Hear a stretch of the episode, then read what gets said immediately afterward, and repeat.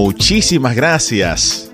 En este día, en la serie de entrevistas El candidato responde, tenemos la visita de Mario Bueno. Él no es candidato a ninguna posición política. Sin embargo, desde el trabajo que viene realizando por muchísimos años como director ejecutivo de Progreso Latino, la institución hispana más grande a nivel estatal, brindando servicio a toda la población hispana, tiene una óptica muy interesante sobre cuáles son las problemáticas que presenta el Estado de retos que tenemos a resolver sobre todo en las diferentes áreas que afectan a la familia, porque Progreso Latino brinda servicio a toda la familia y conoce muy bien, muy de cerca, eh, los problemas, los retos que confrontan nuestra gente acá en el estado de Rhode Island. Así que la bienvenida para Mario Bueno, saludos y bienvenido a esta serie de entrevistas El Candidato Responde. Gracias Tony por la invitación, espero que podamos indagar un poco acerca de qué podemos hacer como comunidad para impactar al Estado y nuestro vecindario, nuestra familia. Y queremos comenzar por el trabajo que vienes realizando en Progreso Latino. Es la institución que tiene más años acá en el estado de Rhode Island como una organización sin fines de lucro y los diferentes tipos de servicios que ustedes ofrecen ahí a la población hispana. Sí, como organización seguimos creciendo, las necesidades siguen también aumentándose en la comunidad. Eh, tenemos servicios, programas de servicios sociales, educación de adultos, tenemos un preescolar bilingüe y otros programas. Trabajamos con personas que son víctimas de violencia doméstica y tenemos un lugar para ayudar a las personas con sus impuestos. Así que hacemos un poquito de todo, siempre con las miras, siempre en la comunidad, ah, para apoyar a la gente que pueda lograr sus metas. Y quisimos invitarte, Mario Bueno, porque tienes muchísimos años en el estado de Rhode Island por el trabajo que vienes realizando en Progreso Latino, como ya mencionamos, pero también porque este año son las elecciones más importantes que tenemos en el estado de Rhode Island. Se va a elegir gobernador o gobernadora. Vamos a elegir toda la asamblea estatal, porque las elecciones son cada dos años, eh, tanto para representantes estatales como senadores. En la ciudad de Providence hay un cambio de mando también, se estará eligiendo alcalde. Hay otras posiciones también, secretario de Estado, tesorero, muchísimas posiciones sumamente importantes. Y en el gobierno es donde está la mayor concentración de poder. Y es donde se pueden cambiar las políticas para avanzar a nuestro Estado. Y nosotros nos vamos a concentrar en la población hispana, porque esa es nuestra población y queremos que nuestra gente entienda la problemática. Si yo te preguntara, ¿cuáles son los principales temas que las personas deben tener presente en estas elecciones? ¿Cuáles serían? Me parece que las que tienen contundencia económica, es decir, que eh, la educación, el empleo, eh, hogares, viviendas, salud. Es decir, son las áreas que tocan cada día la puerta de las familias latinas y también todo el mundo en el Estado, pero principalmente a las personas de bajo ingreso. Eh, tienen mucho impacto esos, esos temas. Vivienda, educación, trabajo y salud. Exactamente. Eso toca ahí prácticamente toda la, toda la casa. Casi todo, casi todo. Sí, sí, sí, sí. Y también es importante, la política es local. Es decir, dicen, you know, all politics is local, en inglés lo dice. También son las posiciones a nivel del, comité escolar, en el distrito escolar, porque eso, e, esa, esa institución maneja el, sistema de educación. Entonces, esas personas también son elegidas.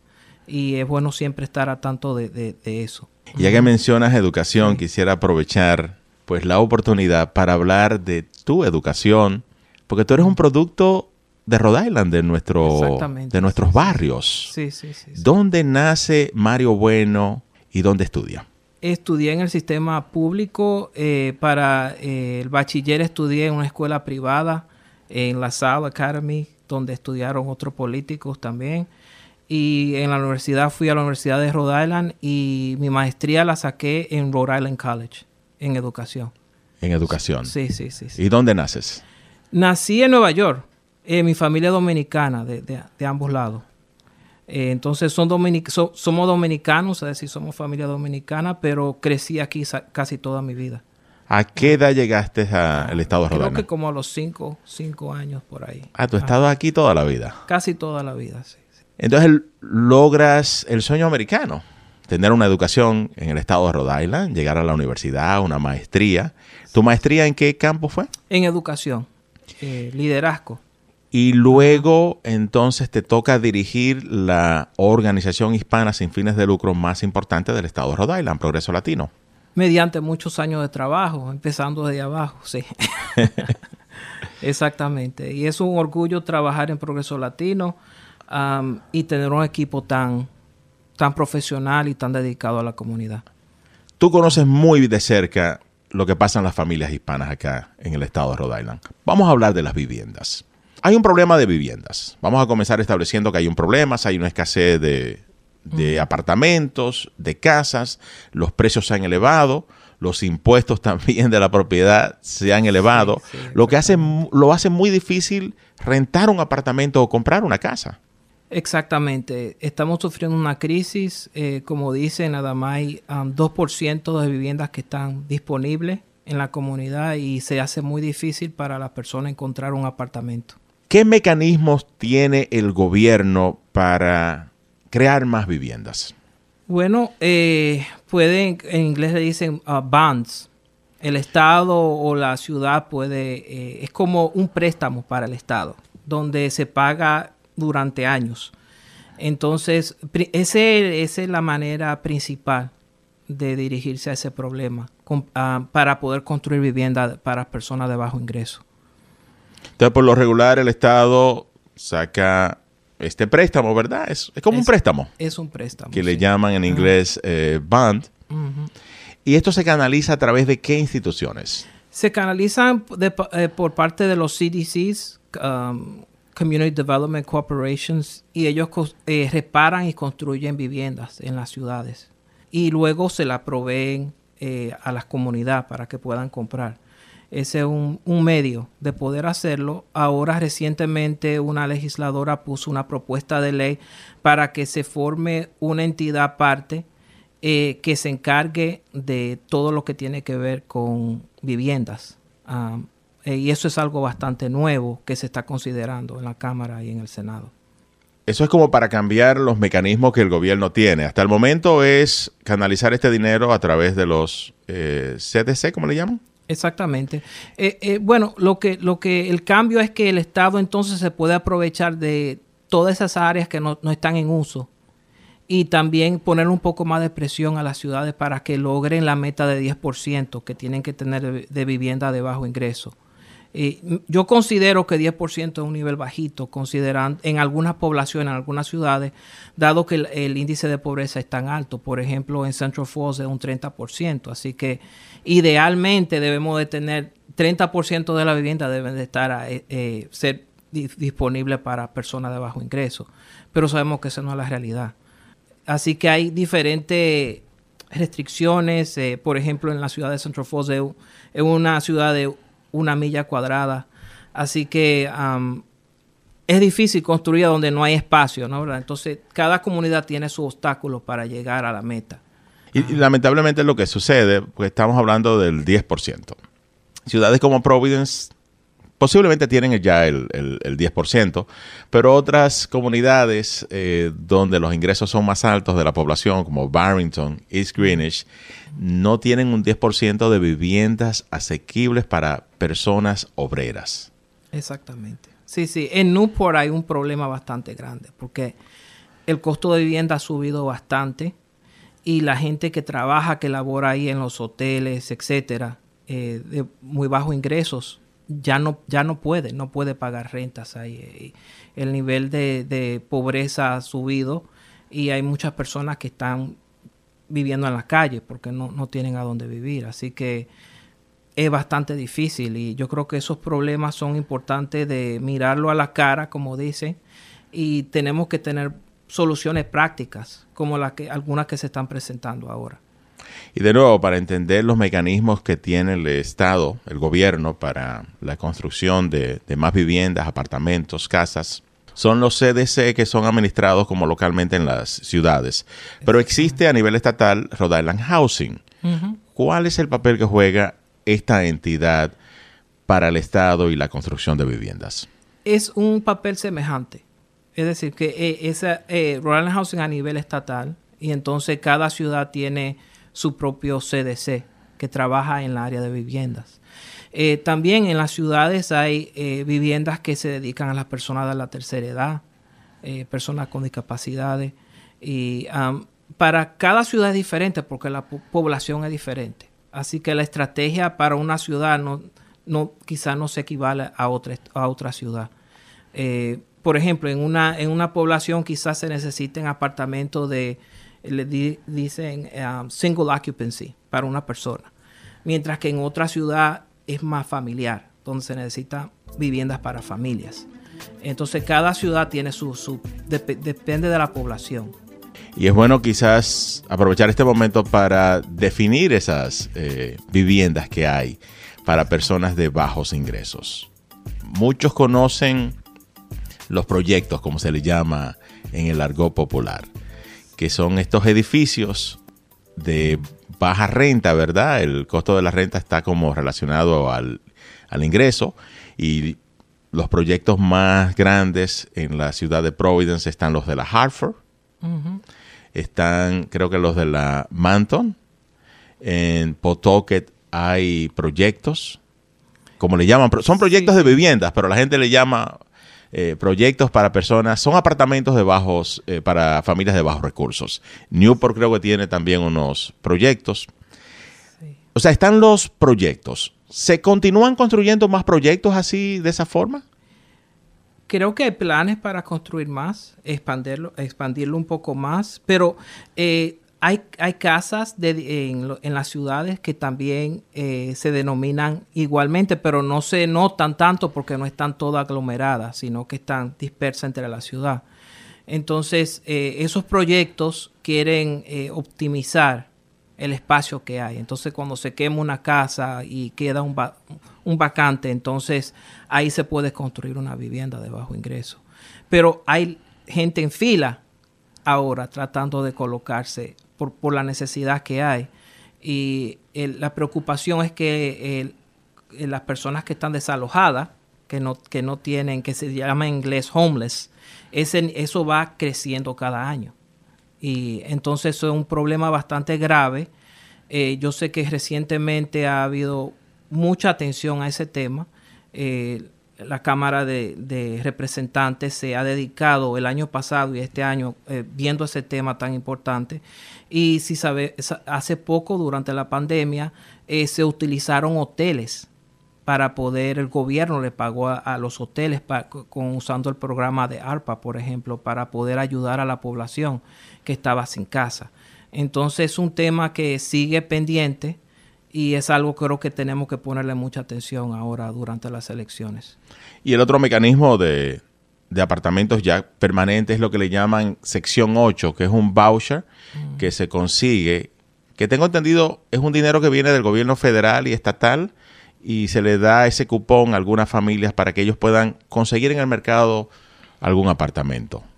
Exactamente, es un programa muy importante que ayuda a muchas familias sabemos que también ellos son afectados porque si hay escasez de, apartamentos, también hay escasez para ellos. Entonces, eso es algo que se está mirando. Hubo una propuesta, no sé si llegó a pasar, me parece que sí, eh, donde eh, contra la discriminación, discriminación a personas que eh, están en sección 8. Porque se, se, sabe que el dueño de casa que quiere cobrar más puede optar por otra, por otra familia y puede usar eso como una forma de discriminación para no, no rentar. Entonces, a los amigos que nos están escuchando, ellos comienzan a hacer contacto ya con los candidatos a gobernador y a representante estatal. ¿Qué tipo de preguntas le pueden hacer los votantes a los candidatos a gobernador, por decir, con relación a la problemática que tenemos de viviendas? Me parece que lo esencial es preguntarles si tienen un plan y de dónde vino el plan y cómo se compara a otros planes porque yo puedo tener una idea, puedo pensar que esto es lo más óptimo para mi comunidad, pero no necesariamente es lo más óptimo. Quizá hayan otras estrategias que tengan más sentido. Entonces, por ejemplo, en Providence, el, skyscraper de, que era de Bank of America, el, que le llaman el edificio de Superman, el Superman Building. Ahora hay un movimiento para que eso se convierta a viviendas y va a haber un porcentaje que va a ser para personas supuestamente de bajo ingreso. Eh, y eso es una iniciativa política a nivel local en Providence como también a nivel estatal, porque requiere ambos eh, apoyo de ambos. Entonces, eh, esos son temas que tienen un impacto en la comunidad y son importantes de, de estudiar un poco más a fondo. El otro tema que mencionaste como un tema muy importante es el de la educación. Y en cuanto a la educación, ¿qué tipo de preguntas le pueden hacer los votantes a los candidatos a gobernador?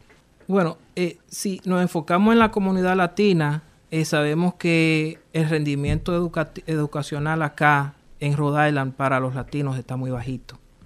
Eh, un 76% de estudiantes se gradúa acá en el estado.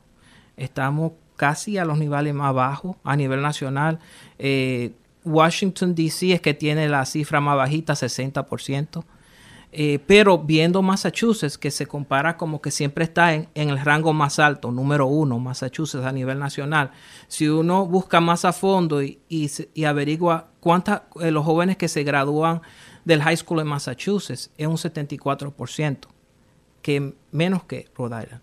Aunque ellos están por encima, pero si uno eh, se, fija en cuanto, a la comunidad latina, estamos sufriendo en ese sentido. Entonces, yo creo que estrategias que puedan dirigirse a ese problema, que ha sido un problema ya de largo plazo. Entonces, todos los líderes a nivel comunitario, eh, los empresarios siempre hablan que necesitamos un sistema de educación fuerte porque así tenemos una economía mejor, porque los, los empleadores que pagan mejor van a querer venir a, Rhode Island, así como van a Massachusetts. Así que ese es un tema que todavía es bastante importante en la comunidad y debemos de, enfocarnos cuando hablamos con los políticos acerca de ese tema.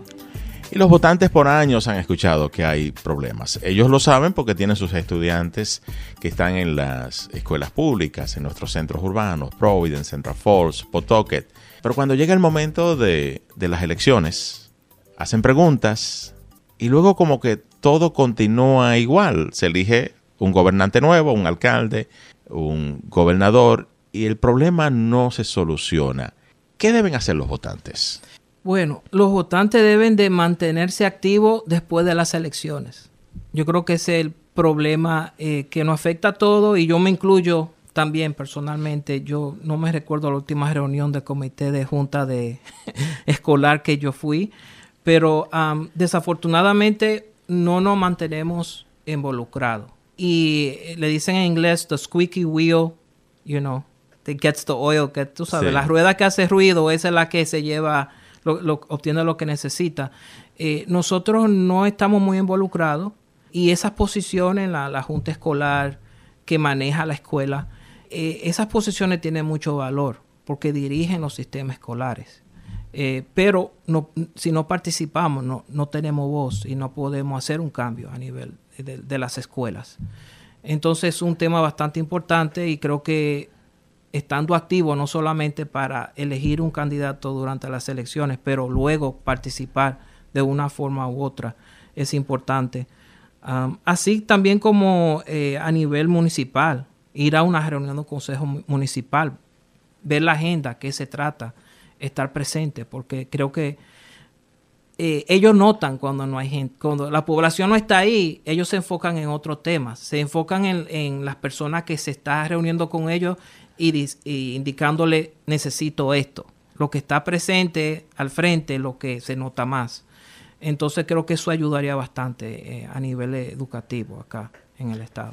Hoy nos visita Mario Bueno, él es el director ejecutivo de Progreso Latino la entidad más importante que tenemos sin fines de lucro, brindando servicio a toda la comunidad hispana. Progreso Latino está localizado en el 626 de la calle Broa en Central Falls, pero sin embargo el servicio que brinda Progreso Latino es para todo el estado de Rhode Island. Exactamente, todo el estado y todo el mundo, independiente de que no sean latinos, no, importa, eh, servimos a todo el mundo. Sí. Claro, nosotros nos estamos enfocando acá, como es una radio en español, de los temas que nos afecta más a la población hispana, tratando de entenderlo para entender y saber qué tipo de preguntas hacerle a los candidatos en este año de elecciones, pero también luego para saber cómo actuar, qué hacer y tener un plan luego de las elecciones, como acabas de mencionar. Otra área importante es el trabajo. Sí, exactamente. Eh, casi todos eh, tenemos que trabajar para vivir. Es, es, algo importante en la comunidad. Eh, desafortunadamente nosotros tenemos una tasa de pobreza bastante alta en la comunidad latina y en parte tiene que ver con los empleos que tenemos y que podemos aprovechar. Y por eso es tan importante la educación también. Eh, y educación como adultos, que no porque tengamos 40 años, 50 años, no importa, todavía hay una oportunidad para poder aprender y capacitarnos y así lograr mejores oportunidades de empleo. En Rhode Island todavía estamos sufriendo las consecuencias de, de los cambios de años anteriores cuando éramos el centro de la industria a nivel nacional teníamos el sector de textiles, el, sector de joyería y esas fábricas ahora son condominios. Eh, y ahora la, comunidad latina depende mayormente del sector hospitalario, donde los salarios no son muy, muy elevados. Entonces, eh, las propuestas que hacen nuestros gobernantes acerca de eh, desarrollo económico en el Estado son muy importantes para nosotros. Y debemos de tratar de subir la voz para que seamos incluidos en esos planes a, nivel estatal y que haya fondos para poder capacitar a los trabajadores para que ellos puedan trabajar en esos sectores.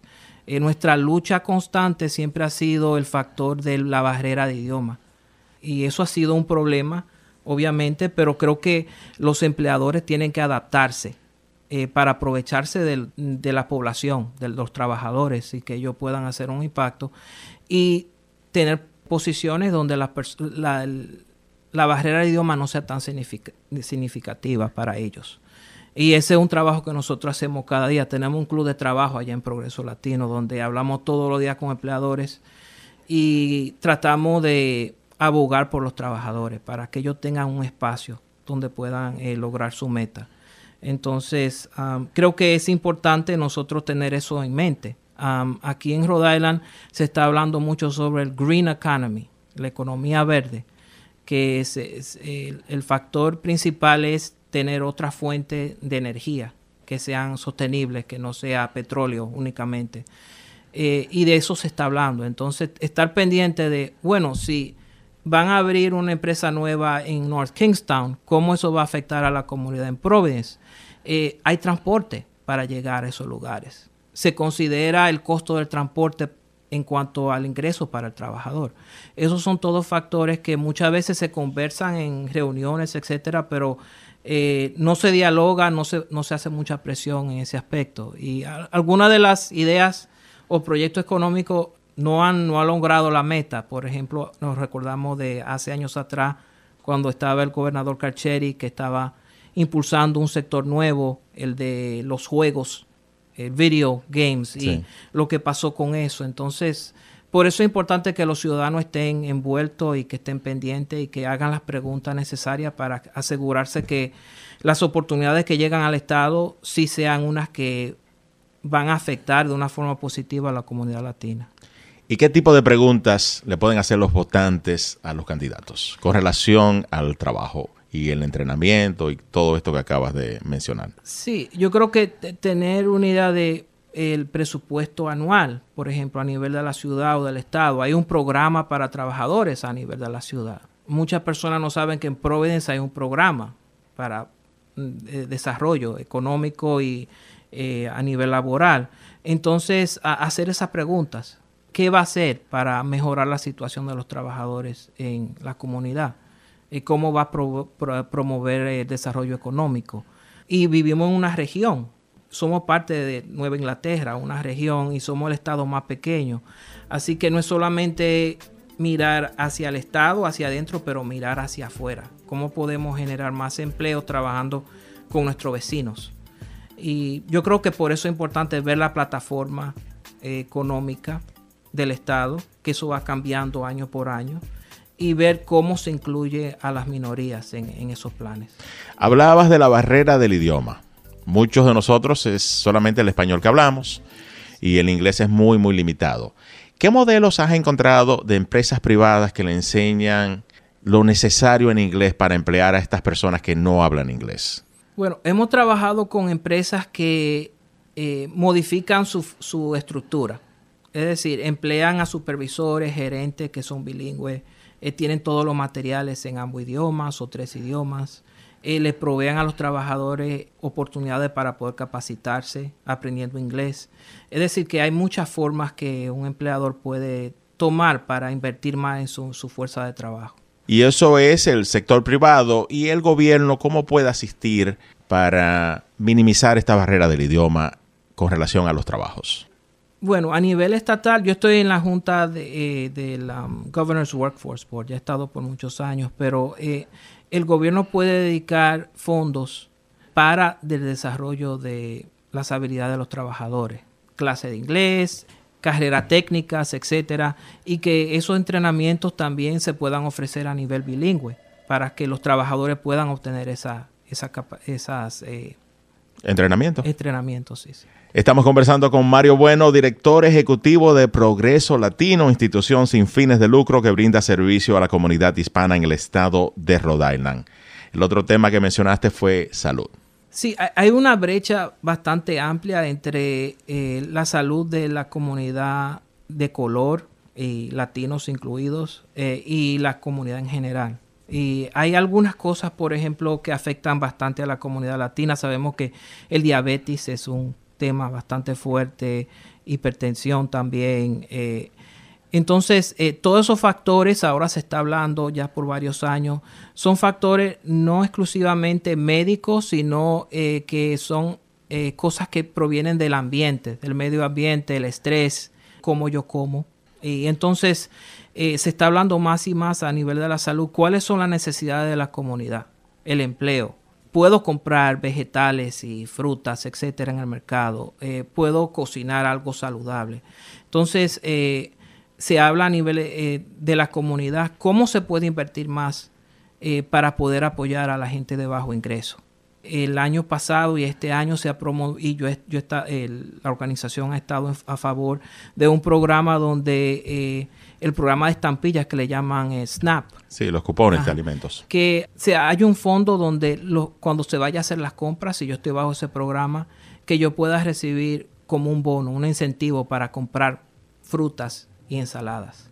Y eso está por verse. No, no, no sabemos si va a pasar o no a nivel estatal, pero la idea es que um, hay formas a nivel comunitaria donde podemos eh, tener un impacto positivo en la comunidad a nivel de la salud. Y eso puede ser que, por ejemplo, para el verano tengamos jardines, le llaman los neighborhood gardens, donde se puede eh, crecer más eh, vegetales, etcétera, cultivar más hortalizas, sí. Y, y, que también hayan programas educativos donde la persona pueda aprender usando su cultura, su comida tradicional, pero hacerla de tal forma de que sea más saludable. Porque vemos que los índices son más altos a nivel de la población latina que en otras poblaciones. A propósito de programas educativos, ¿existe alguna organización o programa donde un residente pueda aprender de todas estas problemáticas y saber cómo darle seguimiento a los políticos una vez sean elegidos? Bueno, eso... Yo creo que eh, no importa cuál sea la organización, puede ser una organización de vecinos, una, le llaman Neighborhood Organization, Puede ser, como yo dije, el comité de, comité de padres y maestros que hay en su escuela. Si uno se acerca a un, organismo pequeño en su vecindario, de ahí uno puede dialogar y ver cuáles son los temas más profundamente. Creo que también hay formas de uno poder participar. Por ejemplo, a nivel regional, cada, cada área, el Departamento de Salud ahora designó unas áreas que le llaman Health Equity Zones, que son zonas de salud, y se están ubicando las organizaciones o coordinándose para poder hablar sobre estos temas. Por ejemplo, hay suficientes parques en, en el vecindario donde yo vivo, hay suficientes árboles, eh, es seguro mi vecindario y si no, ¿por qué no? Entonces, esos son temas que son importantes.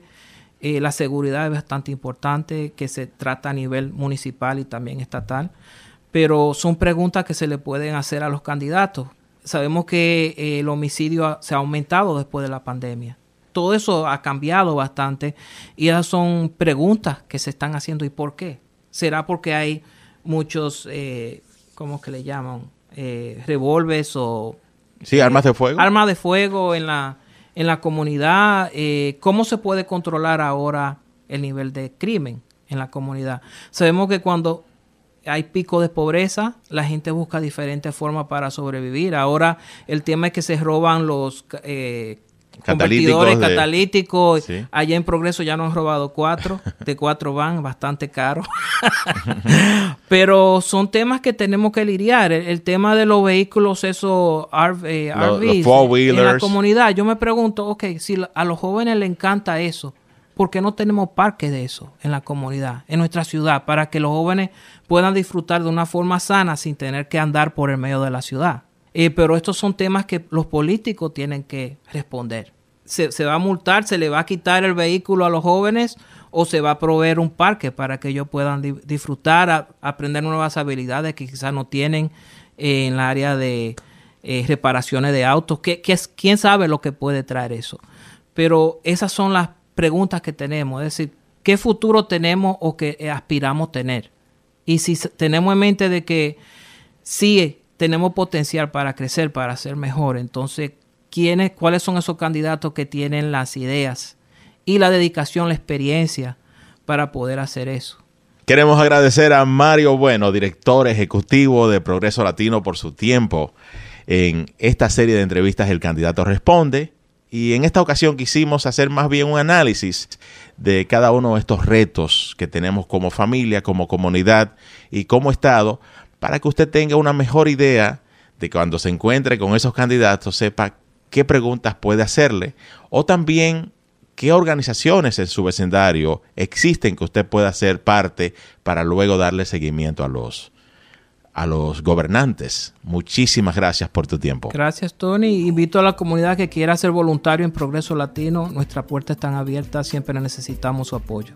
¿Cuál es el número de teléfono?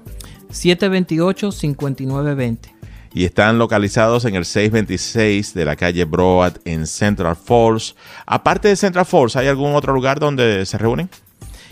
Ese es el lugar, ahora estábamos en Providence también, pero durante la pandemia las escuelas donde estábamos, eh, obviamente por la pandemia no estamos ahí, pero más adelante le damos la noticia cuando regresemos. 728-5920 es el número de teléfono de Progreso Latino. Gracias, Mario. Gracias, Tony. Mario Bueno, director ejecutivo de Progreso Latino, hoy en El Candidato responde, no se despegue, hay mucho más en Poder 102.1 FM.